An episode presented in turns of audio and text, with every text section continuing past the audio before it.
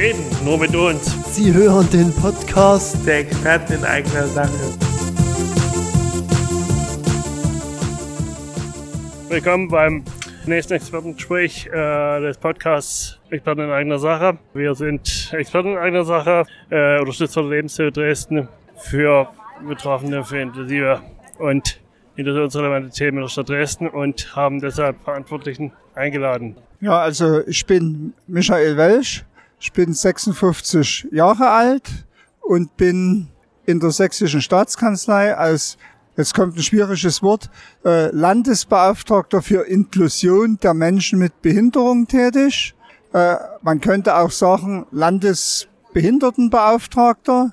Äh, ich mache in Sachsen halt so etwas wie die Manuela Scharf in Dresden.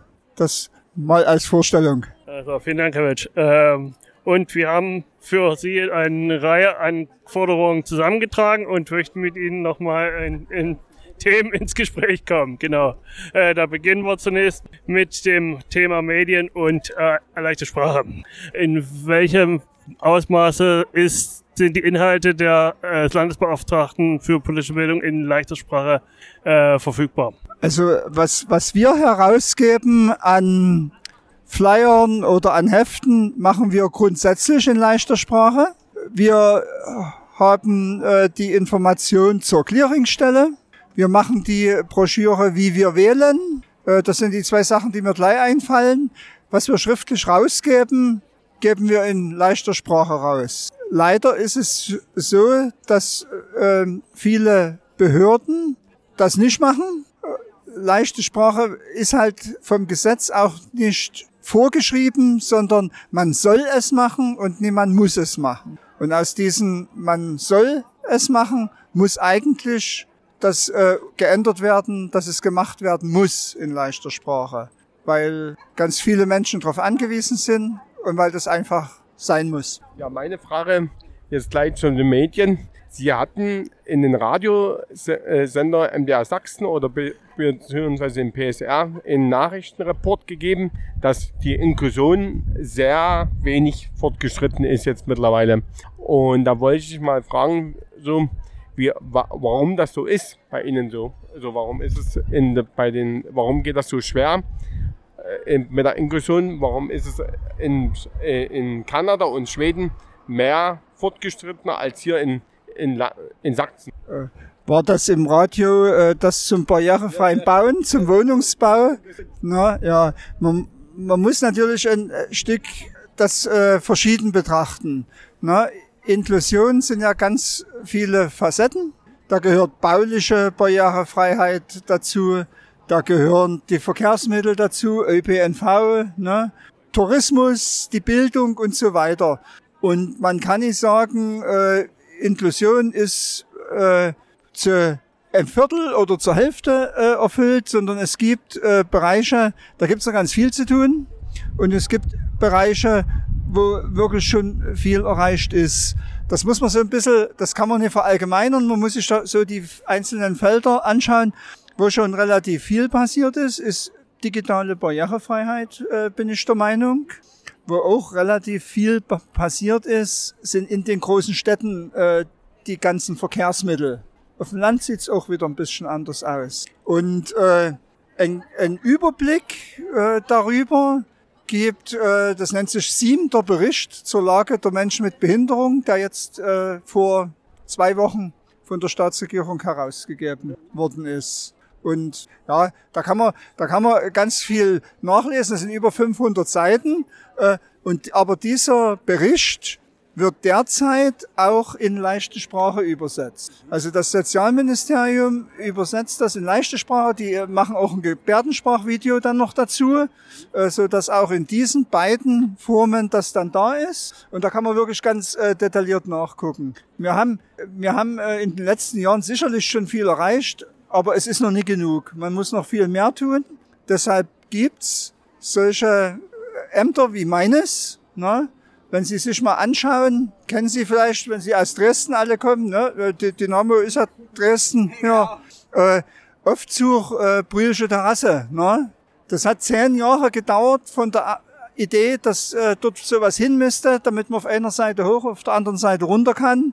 Äh, und dann haben viele Leute dafür äh, gekämpft und 2018 war es dann endlich soweit. Äh, es darf nicht immer so lange dauern, es muss immer, äh, es muss in Zukunft schneller gehen, aber es zeigt einem auch mit diesem Aufzug, wenn man nur lange genug äh, immer wieder Druck macht, äh, passiert dann schon was. Und in der Politik halt Druck zu machen, das ist meine Aufgabe. Welch, dann kommen wir auch gleich mal zu einem anderen äh, arbeitsmarktpolitischen Thema. Äh, die Frage, wie stehen Sie eigentlich zu äh, Werkstätten für behinderte Menschen? Ich, ich hatte zum Glück das Glück, nicht äh, in, direkt im ersten Arbeitsmarkt anfangen zu dürfen als Autist vom Funktionsniveau. Klar, obwohl es in Sachsen vorher noch nie äh, keine Unterstützung gegeben hat. Ich hatte es ja zum Glück in äh, Brandenburg damals genutzt, in Potsdam, im Oberlinghaus und deshalb noch eine Frage, äh, die Frage, äh, sehen Sie Zukunft für die Werkstätten für behinderte Menschen? Soll es umgebaut werden, gerade im Hinblick auf den Status der Mitarbeitenden, weil wir ja auch einige haben, äh, die äh, sozusagen leid, leiden, sage ich mal, unter der äh, St äh, Status jetzt als Beschäftigte und nicht als Arbeit, vollwertiger Arbeitnehmer. Wie haben Sie sozusagen Ihre Sicht dazu? Das äh, Thema Werkstätten für behinderte Menschen ist ein ganz wichtiges Thema. Schon deshalb, weil ganz viele Menschen dort äh, beschäftigt sind. 16.000 Leute. Ne? Äh, man, kann die nicht, man kann nicht heute sagen, wir brauchen morgen keine Werkstätten mehr. Das geht nicht. Wir haben uns als Behindertenbeauftragte von allen Bundesländern und vom Bund mit Jürgen Dusel äh, im Herbst 22 äh, befasst und eine sogenannte Erfurter Erklärung äh, verfasst. Und äh, dort steht zum Beispiel drin, dass es 2030 die Werkstätten in der heutigen Form nicht mehr geben soll. Die müssen sich wandeln. Die sollen, es, es wird, äh, das ist für mich immer der Ausgangspunkt, dass ich äh, den, den einzelnen Menschen im Vordergrund sehe und dann, und dann muss ich mir ganz genau angucken, wie kann ich den am besten im Arbeitsleben unterbringen. Und da gibt's ja ganz viel vom allgemeinen Arbeitsmarkt über Inklusionsbetriebe, unterstützte Beschäftigung, Budget für Arbeit und eben auch die Werkstätten. Es darf aber nicht so sein, dass nach wie vor in großer Zahl immer wieder neu Menschen in die Werkstatt reinkommt. Die Bemühungen müssen in erster Linie auf den allgemeinen Arbeitsmarkt abzielen, aber man muss für jeden den richtigen äh, Platz finden und äh, insoweit haben die Werkstätten in den nächsten Jahren schon noch eine äh, gewisse Bedeutung äh, in so einem Transformationsprozess. Aber wir müssen dort echt dranbleiben. Ja, das heißt, äh, dass ich äh, diese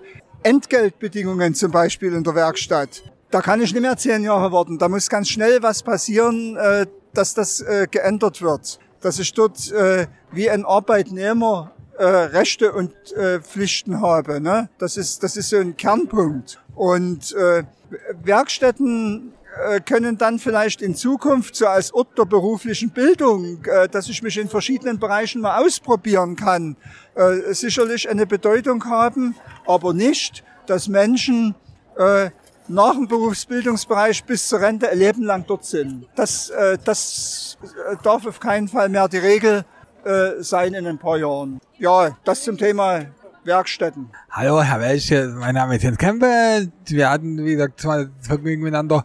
Ähm, ich bin einer der auch Experten in eigener Sache und einer der Menschen mit Behinderung, der in einer eigenen inklusiven WG, also in einer inklusiven WG wohnt. Und ja, das, man sieht ja, man hört ja immer viel, dass eben die gerade die Männer mit der in Wohnheimen abgesteckt also gesteckt werden. Und jetzt versuchen mein Team, also mein, mein Zuhause-Team 6 plus 4 und ich ein bisschen zu verändern, ähm, ja, was halten Sie denn von Inklusions-WGs? Das, äh, oder ich fange mal an der Stelle an, dass in der UN-Behindertenrechtskonvention drinne steht, dass jeder dort leben will, wo er leben will und er nicht vorgeschrieben äh, bekommen darf, wo er zu leben hat. Ne? Also müssen wir irgendwann an dem Punkt sein, äh, dass niemand gegen seinen Willen äh, in ein Wohnheim, ne? nehmen wir mal den Begriff, gehen muss, äh, und äh, das heißt natürlich, dass diejenigen, die gerne so eine WG wie bei Ihnen gründen wollen, dass da die Rahmenbedingungen verbessert werden, dass das möglich ist. Wir haben jetzt in der, in der neuen, also vom Sozialministerium äh, Richtlinie Teilhabe Investitionen, auch so ein sperrischer Name, äh, die Möglichkeit auch, äh, dass äh, solche WGs modellhaft gefördert werden können. Der kommunale Sozialverband äh, will dieses Jahr auch einen Preis äh, für solche WGs vergeben. Und äh, ich habe äh, das auch zum Anlass genommen, die ganze Situation, äh, weil da von den Gesetzen her viel zu viele Schwierigkeiten ringsherum sind, so eine WG zu gründen, dass wir im Oktober nämlich noch eine zweite Tagung zum Thema Wohnen machen.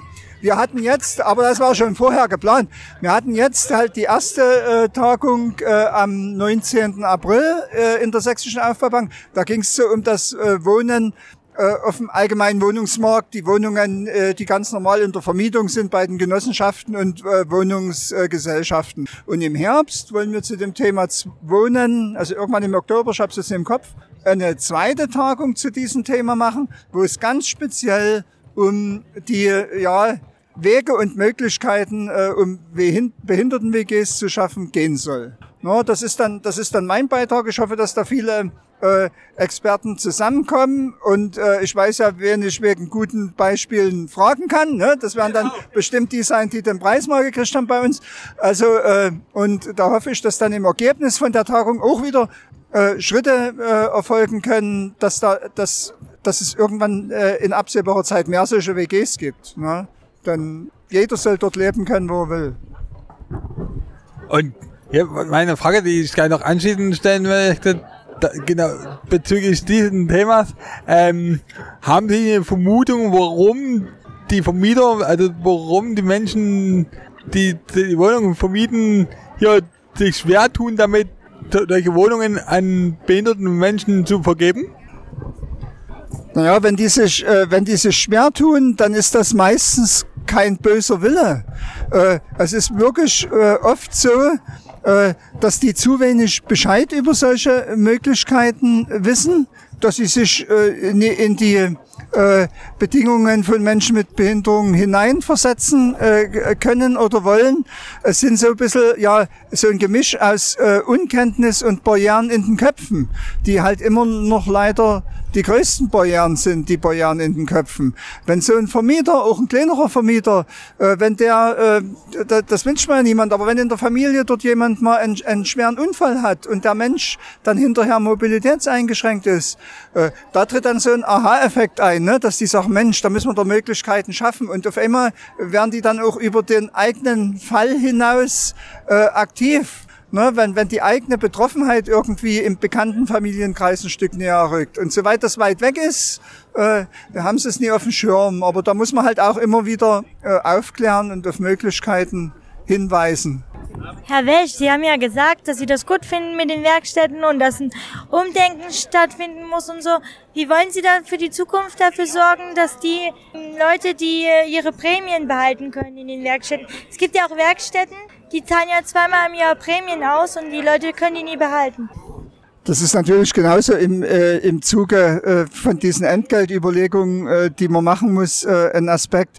Ne? Noch, noch, äh, ja, äh, noch wichtiger wäre für mich eigentlich das Ergebnis, äh, dass es äh, solche Prämien gar nicht mehr braucht und die Mechanismen, wo die Prämien angerechnet werden oder nicht angerechnet werden, sondern dass die Menschen in der Werkstatt so viel verdienen, dass das, was auf dem Lohnzettel ist, ich sage jetzt mal zum Beispiel Mindestlohn, ne, äh, dass das, was auf dem Lohnzettel ist, dann zum Leben reicht und ich niemand mehr äh, sagen muss, also ich krieg jetzt so viel, das reicht nicht, ich will von dir noch ein bisschen Geld haben, aber da musst du das und das abgeben, dass es gar nicht erst dazu kommt. Das ist eigentlich für mich das Ziel, was angestrebt werden muss. Aber Herr Welch, es gibt ganz viele Menschen mit Behinderung, die können ja auf Leistung arbeiten, die schaffen das, was sie schaffen. Es gibt viele, die können, die können ihre Leistung schaffen, aber nie alle. Wie wollen Sie das dann für alle gerecht machen? Naja, äh, die, die Gerechtigkeitsfrage, äh, die fängt, äh, die fängt für mich irgendwo beim Mindestlohn an. Ne? Man muss, das, das kann man jetzt so schlecht voraussagen, wie der Prozess an Fahrt aufnimmt und wie sich das im Einzelnen gestaltet. Ähm, aber man muss dann halt gucken, wo Bedingungen der freien Wirtschaft äh, äh, gelten sollen, wo Mindestlohn gilt. Und äh, da ist eben erstmal Mindestlohn, aber Mindestlohn heißt ja nicht, dass ich nicht auch darüber hinweggehen kann. Ich kann ja durch einen Tarifvertrag oder ähnliches dort auch Leistungselemente reinschreiben und das dann äh, auf dem Weg machen. Das muss man, das muss man austarieren. Ne? Es ist ja, es ist auch klar, dass es bei den äh, äh, 16.000 Menschen, die jetzt in der Werkstatt sind, äh, dass es da äh, Menschen geben wird, äh, die wirklich nur ganz geringe wirtschaftliche Ergebnisse bringen können, wo man dann schauen muss, ob man ein Restsystem oder weiß nicht, welchen Begriff man dann äh, findet, dann trotzdem hat, äh, bis hin äh, zu einer Tagesstruktur. Ne? Nie, dass die dann hinten runterfallen, das möchte ich dann auch nicht die dürfen überhaupt nicht runterfallen. Und das ist auch so ein entscheidender Punkt, äh, was, was äh, nie passieren darf, dass man diese, die verschiedenen Gruppen der Menschen äh, so gegeneinander ausspielt. Ne? Wie es ja auch von manchen politischen Richtungen gemacht wird äh, mit äh, Migranten, die kommen und wo dann gesagt wird, ja, und äh, die nehmen jetzt das bisschen auch noch weg. Äh, und das gefällt mir immer überhaupt nicht, wenn, wenn Menschen, die Hilfe brauchen, so gegeneinander ausgespielt werden. Äh, dafür, dazu darf es nicht kommen. Ne? Und das ist dann halt auch so eine Sache, wo, wo wir gefordert sind, äh, auch immer die äh, Politik zu, zu sensibilisieren, dass sie da einen Blick drauf haben und die Dinge auf dem Schirm haben. Wie bitte? Se sensibilisieren. Oh Gott. Äh, äh, holen wir jemand von Verso. Ja, ja, ne? äh, nee, äh, ja, einfach, dass, dass, dass die Leute äh, ja, aufmerksam sind, wachsam sind äh, und äh, ja, sich dem Gedanken hingeben ne? und, und sich damit beschäftigen. Das ist äh, Sensibilisieren.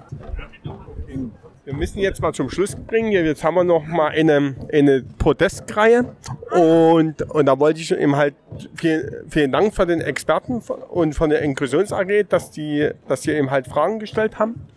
Und ich, und wir kommen noch mal zu, zu Ihnen zu wenn wir noch Fragen haben. Genau. Und vor allem, vor allem viel Kraft noch und weiterhin, dass wir das wachsam sind und dass, dass sie weiterhin gute Arbeit leisten. Ja. No? Auf Wiedersehen. Ja, vielen Dank, dass ich heute hier sein durfte. Hat mir, war mir wichtig und hat mir Freude gemacht, mit Ihnen zu reden. Das Wetter stimmt auch. Was, was will man mehr? Na, ich wünsche Ihnen noch einen wunderschönen Nachmittag. Und wenn noch Fragen sind, äh, wir haben ja vorne das Zelt mit den weißen äh, äh, Fahnen, wo drauf steht, alle zusammen die, und die, die äh, bunten Punkte drauf sind. Dann gerne jederzeit dorthin kommen. So ein Glücksrad, wo man drehen kann und äh, vielleicht war der eine oder andere schon dort. Alles Gute Ihnen. Ne?